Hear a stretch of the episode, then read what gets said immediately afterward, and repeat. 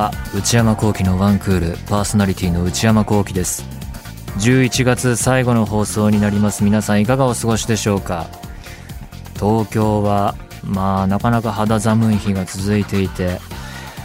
これが昼は結構日差しが出ていたりすると暖かいんですけれども夜はね風が吹いてきて日も落ちて寒くなってくるっていう日がなかなか難しいなと。ずっと寒いなら寒いでねもうダウンまで着込んでもう一日防寒で頑張ろうってなるんですけれども暖かかったり寒かったりするとねなどとアンチ冬派としてはぐちぐち言っていますけれども先日私の方はと言いますとえー、高校の友人たちとオンラインでゲームやりましてビデオつないで何をやったかというと「マリオパーティースーパースターズ」っていう任天堂スイッチの10月の終わりに出たゲームなんですけど人生で初めてマリパというのをやりましたね。あの高校の友達なんで先週この番組でも話しましたがあの自分の卒業した愛愁高校っていうところに講演会行ってきたよっていうのを、えー、改めてあのいろいろ話したりしてまず報告してあの LINE でいろいろ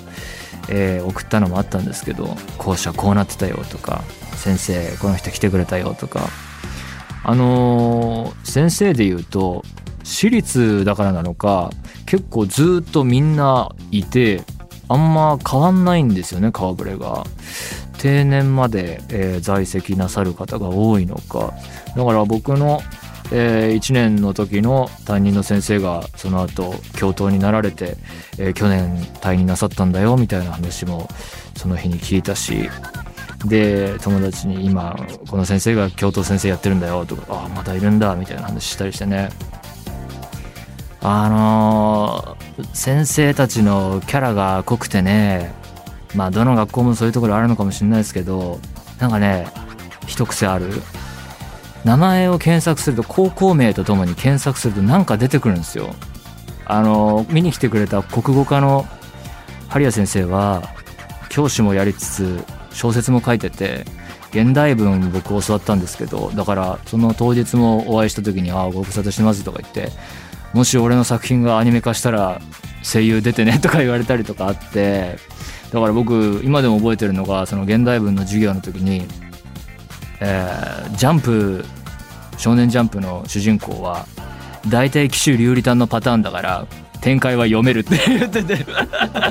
えどういうことどういうこと？ってやっぱ高校生たち惹かれるじゃないですか。だから俺そんなにその頃ジャンプこう一通り分かんなかったんですけどえこういう主人公で実はこういう家の生まれでっていうのが後々から分かってでそれここを目指してでこう流れ流れてこうなっていくっていうもう型があるからそれに大体乗っ取ってるんだよって言って。へえとか言ってそういう授業を受けたりしてた針谷先生とかあとな古文を教わった中島先生はあの彼女もあの学術系のテーマをこう柔らかくイラストとともに書いたっていうような本を出されていたりとかなんかいろいろ活動してる人が多くて確かに中島先生もあの古文を教わってた時にいろいろこうプリントで可愛らしいイラストとともに解説して教えてくれるような授業やってたなって思い出したりとかその人たちがまだ、えー、バリバリ現役で教えてるからなんかずっと続いてるんだなと思ったりとかあとそのカメラとかでオンラインで流すやつだったからカメラで配信するっていうあのそれを技術系担当してくれた方とかもあの検索するとこの高校に IT を導入する際に担当した何々先生みたいなそのメーカーのインタビューとかで出てくるんですよ。なんかここにこのコンピュータールームを作るにあたってああだこうだああだこうだ教育でおけるなんとかかんとかとか言ってそういう人がいたりだとか。あと初めて会ったここ数年で入ったらしい新キャラの先生がまあ強烈でもうもう説明するのが難しいからやめますけどなんだこの人はみたいな人がいたりとかね。相変わらずやってんなと思いましたけどね。っていう話を友達にしてでその後ゲームマリパ結構夜遅くまでやったんですけど時代変わったなと思ったのがもうお母さんになって子供を産んだ友達もいるのでそのちっちゃい子を寝かしつけた後マリパやるっていう。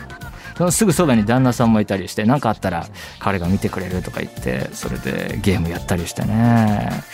なんかゲームやるとかみんなで集まってやるっていうのは高校生からやってることは変わんないんだけどなんかこう周辺の状況がね変わっててああ時経ったな30代まで来たなって感じを味わいましたけどね。あとマリパで言うと僕初めてだったんですけどなんかすごろくベースのゲームで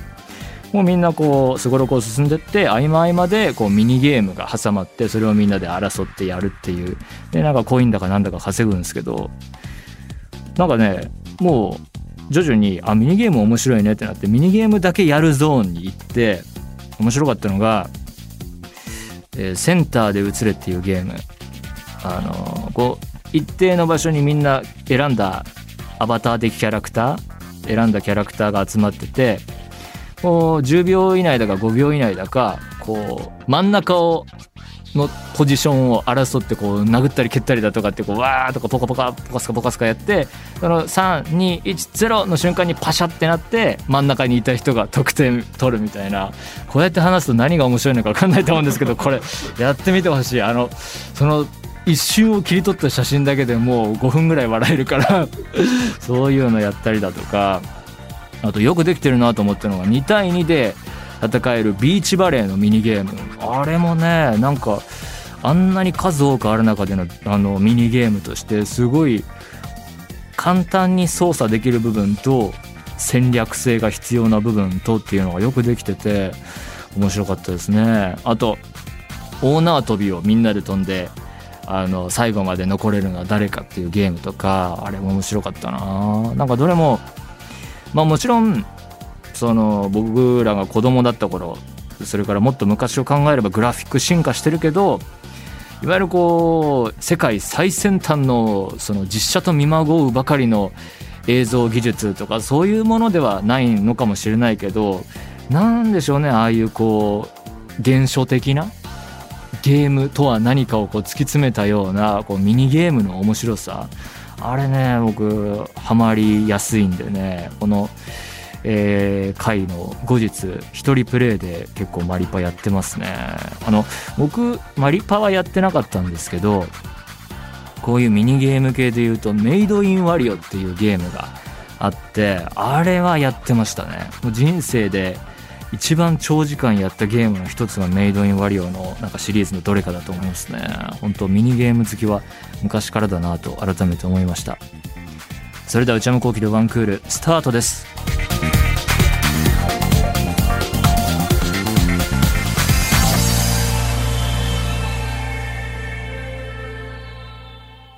それではお便りを紹介します。ラジオネーム、ゆあさんからいただきました。内山さんスタッフの皆さんこんばんは。初めてメールを送らせていただきます。突然ですが、私は内山さんの母校の現生徒です。先日のラジオで講演会の話をされていたのを聞いて、どうしてもメールを送りたくなって今書いています。あ、じゃあ今の ICU 生ってこと？帰国？一般？どうなんだろうこの個人情報を探ってどうする？失礼だな。すいませんね。えー、今書いています。パワポ問題ですが、パワポ問題ね。自分で、えー、何かこう講演をやるにあたってパワーポイントあった方がこうビジュアル的にいろいろな画面があるのでいいって言われたけど、パワポが作れない。で、父母の会に丸投げした件ですね。パワポ問題ですが、画面の大部分が内山さんだったので、結果みんなあまりパワポは見ていなかったような気がします。てんてんてんかっこはてな。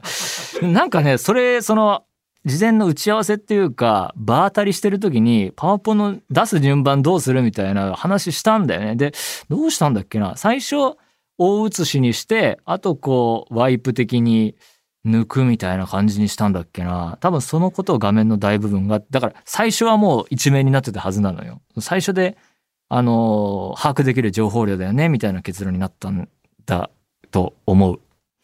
他では聞けないだろうなという話もあり、かっこ高校選びの過程など、もう一生聞けることはないだろうな、てんてんてんと。いや別にどこでもいつでもしますけどね、その、いやもちろん向こうは向こうでお仕事としてやったので、ここで全部話すことはないけど、なんかなんだろうな、講演会っていうのをやらせてもらって思ったのが、聞き手の方によって話す内容だったり、話し方だったりっていうのは変わってくるなと。つまり、自分の母校でやるなら母校のシステムとかテストとか受験の仕方とか仕組みとかっていうのはみんなこうベースとして入ってるからそこは省いて自分はどうだったかっていけるけど例えばここで話すとしたらいやこういう東京の高校があってこういう生徒たちの割合で動いててとかっていうそのベースから行くけどだからそういう意味で高校選びとかも僕は埼玉県、えー、出身だから埼玉県の中学生はこうですよみたいなところを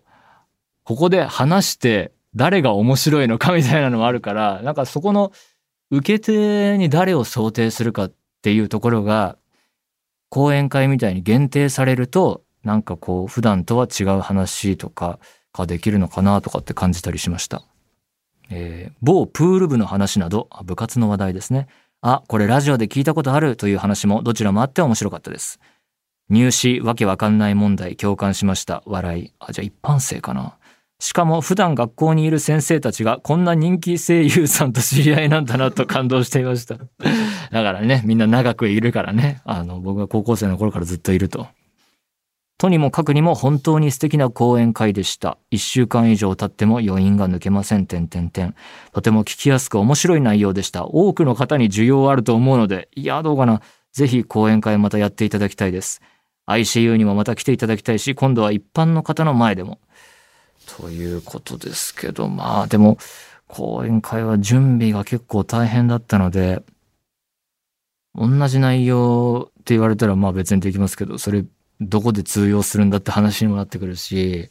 ああ、ネタがね、内容がもっと幅広くある人だったらね、いけると思いますけど、どういう風な形でまたできるのかっていう風には思いますし、あと、まあ、改善点としてはやっぱパワポ問題ね。そこの、えー、人がただ喋っているっていう以外のビジュアル面で伝わりやすくするところが改善点として挙げられるかな。そこもちょっと手を入れたらもっと面白くできるのかなと思うしね。なんか、いろいろ思い出しましたね。あの、自分で喋ってみて。あの、学校の先生、高校に限らず、こう、人前で毎日何時間も喋って人に何かを伝える。生で喋って伝えるっていうことすげえなっていうのとあとは大学時代とかにあああやってパワーポート学習して資料とか写真とか映像とかすごいこう縦横無尽に、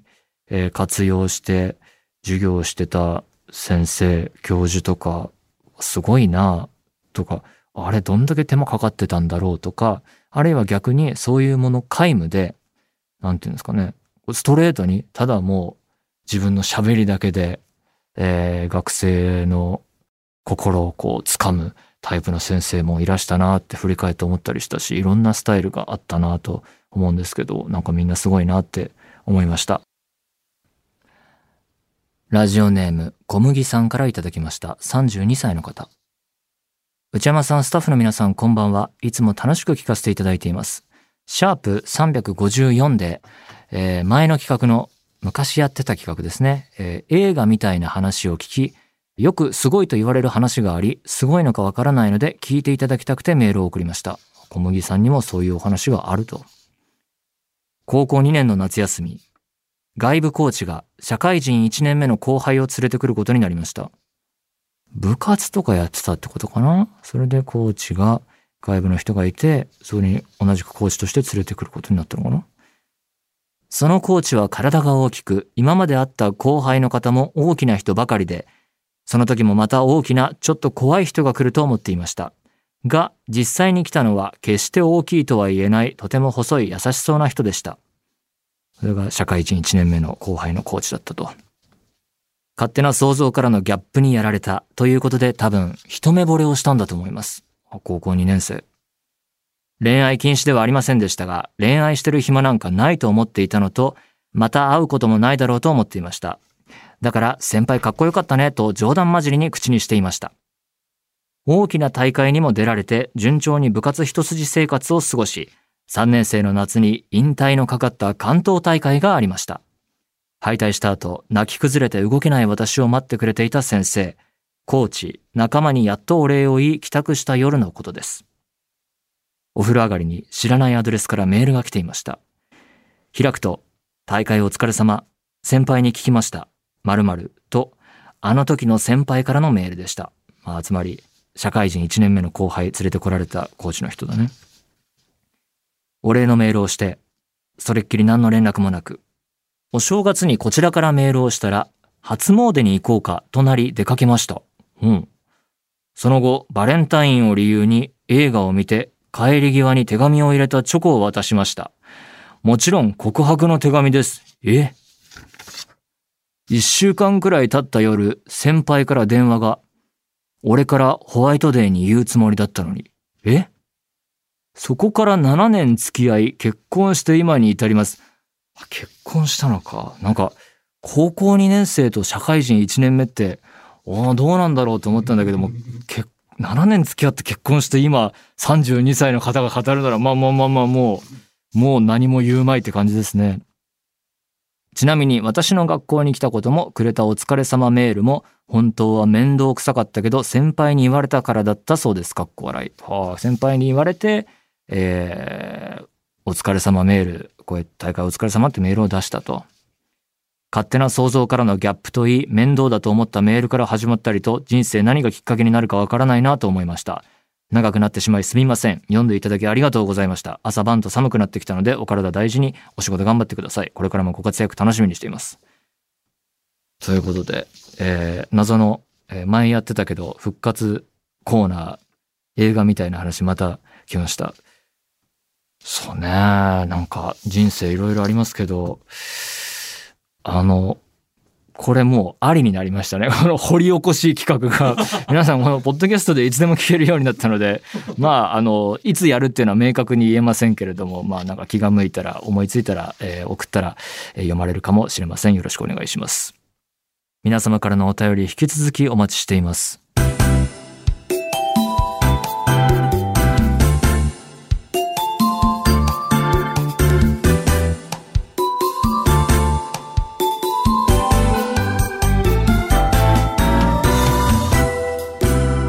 内山幸喜のワンクール。私はパリピーああ、来た。疲れた体にしみるな、これ。あー今日一日来て、ここでの私はパリピ。このコーナーは、私はパリピだという方からのパリピ報告を受け付けるコーナーだぜ。メール届いてるみたいだよ。ラジオネーム、アータンさん34歳。シャープ355の回を聞いてウッチーさんがいつもよりテンション高めでお便りを読んでいるのがツボに入ったのでぜひ元パリピの私の日常もテンションぶち上げて読んでください。オーライ当時の私は上場企業で営業として働き金曜の夜になるとパーティースタート! そのまま夜の街に繰り出し飲んで踊って騒いで寝ずに遊んで日曜の夕方家に帰って月曜からまた仕事という生活。それでも物足りなくて日本を飛び出しパリピの聖地イビサ島へ。眠らないパーリーアイランド。島中クラブだらけでアワパーティーにプールパーティー。クラブをはしごして朝まで飲んでバカ騒ぎ飛行機が飛ばなくてバルセロナの空港で野宿したのも今となってはいい思い出。とこんな感じの生活を送っていました。うっちーさんはイビサご存知ですか？I know! クラブと世界遺産が融合した不思議な島ですよ。これ ICU 高校卒業が疑われてくるぞマジで。ヌーディストビーチがあってそこでは老いも若きもみんなトップレスでした。わお 他にもマカオタワーからバンジーしたりシンガポールで知り合ったばかりの韓国人と王様ゲームをしたりかっこバンコク共通といろいろなことがありましたが今や3児の母として穏やかに暮らしています。こんなリスナーもいますよって伝えたくてメールしてみました。これからもご活躍を楽しみにしています。あー疲れた。えーっとねこれコーナーいつもそうなんですけど自分がテンション上げるから内容が入ってこない。検証していきますけど。34歳アータンさん。元パリピだと。元パリピっていうあれがあるんですね。当時の私は上場企業で営業、ほう営業として働き、金曜のフライデーナイトがパーティースタートだと、飲んで踊って騒いで寝ずに遊んで、え？え？金曜の夜から寝ずに遊んで、え、ちょっとこれ時系列どうなってんの？土曜、土曜はもう金曜の夜から会社行って金曜の夜から繰り出して、土曜もなんかまたいで遊んで、日曜の夕方家に帰って月曜から、どうかしてるだろうこれ。で、それでも物足りなくて日本を飛び出し、イビサ島へ。イビサ島は聞いたことある。なんか、ね。EDM でしょ。偏見。BGM は EDM でしょ。ああ、島中クラブだらけで聞いたことある。なんかね、みんなそこ目指すみたいな。アワパーティーはわかんないわ。なんか、アワなのかな世界遺産もあるんだ。それはちょっとあんまり知らなかった。ヌーディストビーチ。マカオタワーからバンジーっていうのもね、そんなことできるんだ。シンガポールで韓国人の人と王様ゲーム。ちょっとよくわかんないですね。だけど、いろいろなことがありましたが、今私は元気ですじゃないけど、3児の母として穏やかに。そうですか。お子さん、お子さんもパリピになるんですかねこの DNA というかね。どうなんでしょう。まだ行きますか。えー、これラジオネームがだるいなラジオネームビバビリビリビビリビビンバ。大阪府23歳女性。内山さんスタッフの皆さんこんばんは。いつも楽しく拝聴しております。コーナーの当初内山さんがパリピのイメージにサーフィンも上げていらしたのでお便りを送らせていただきます。私は5歳の頃から趣味でサーフィンをしており父はサーファー歴30年以上にもなります。ほうお父さんも。晩秋も終わろうとしていた先日2人でサーフィンに行ってきました。冬に行くのは中学2年生の時に年越しサーフィンをして以来です。季節的にジャンキーな私たちを満足させるような良い波はほぼありませんでしたが楽しかったです。また夏を中心に少なくとも年に5回はサーフィンに行っています。朝から準備をして片道3時間の海に車で向かいます。移動中はサングラスをかけビートルズやローリング・ストーンズなど私チョイスのドライブミュージックを常識の範囲内の爆音で垂れ流し歌ったり口笛を吹いたり車のボディを叩いてビートを刻んだりしています。大丈夫かマジで？大丈夫か？あの安全運転で頼むよ。どういうことなんだよ。な中を叩いてるってことか。もう意味がわかんねえわ同じくサーフボードを積んだ方に手を振られたりグッドサインをもらったりもします。Yeah お昼前に到着してからは日が暮れるまで波に乗り散らかし帰りは DJ もかじっていた父のチョイスで、えー、780年代のダンスミュージックに乗りながら帰ります。ある時小学低学年くらいの男の子がいたのでサーフィンを教えたりボードに乗せてあげたりしていたらご両親に BBQ をごちそうになったこともあります。ありがとうサーファーのコミュニティは最高です。余談ですがいつも行く海は定職に就かずサーフィンに明け暮れていた父と大学を卒業したばかりだった真面目な母が偶然出会ったかなり熱い場所です。いきなりいい話来たな。温度差がすごいのよ話の。寒さも本格的になってまいりましたのでくれぐれもご自愛ください。ますますのご活躍をお祈り申し上げます。しっかりしてんだよな文末が。なんか妙に。えー、ビバビリビリビビリビリビバビリビリビビリビビンバ。ふざけたラジオネームしてんのに なんか妙にしっかりしてんだよな23歳女性。5歳の頃からってすごいね。もうこれは本当にさあの親御さんがサーフィン好きとかサーファーじゃないとここに至らないよね。5歳でさ。はあ。父はサーファー歴30年以上。うわすごいねえー、二人でサーフィンに行ってきた。素敵な休日じゃないですか。冬に行くのは中学2年生の年越しサーフィンっていうのを俺は人生で初めて聞いたよ。何のため？その、年をまたぐ波に乗るみたいなこと？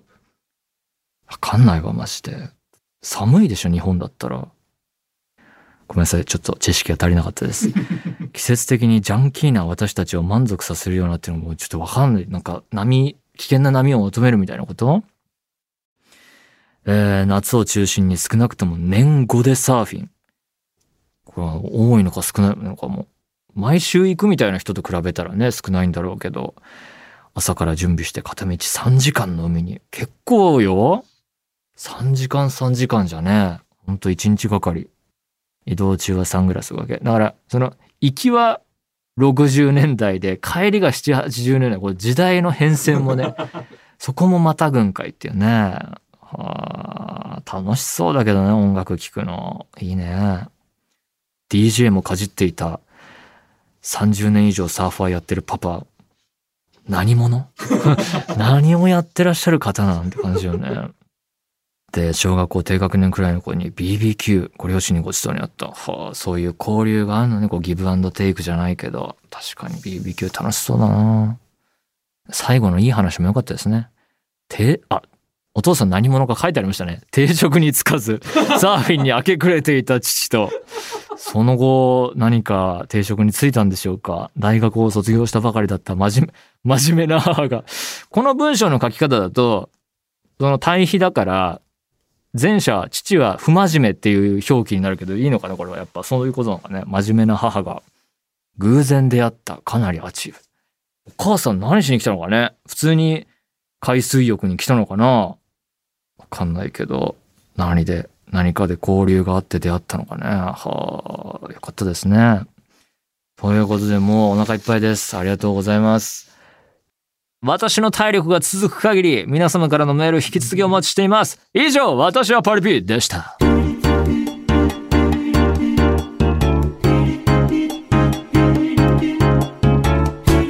内山幸輝のワンクール。